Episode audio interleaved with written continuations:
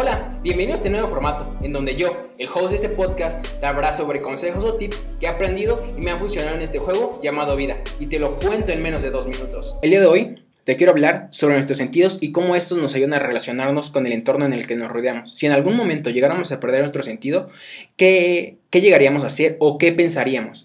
¿Por qué? Porque nuestros sentidos es una base en la cual interpretamos el mundo, pero estos sentidos se pueden llegar a modificar si estás bajo alguna droga psicodélica o si alguna vez está, no puedes activar alguno de estos sentidos. Tenemos cinco, tenemos cinco sentidos en los cuales podemos interpretar el mundo, pero muchas veces, como te dije, se pueden alterar. Y algunas veces hasta se pueden llegar a perder, como pasó cuando nosotros perdimos el olfato, los sentidos del gusto y del olfato cuando llegó esta enfermedad llamada COVID.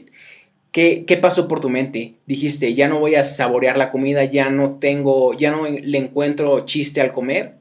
No, sino apreciaste los sentidos que aún tenías y pudiste relacionar tu entorno y, y, tu vida diaria. ¿Por qué? Porque te diste cuenta que apreciando pequeños instantes podías llegar a amar los sentidos que ya tienes, aunque te faltaran algunos.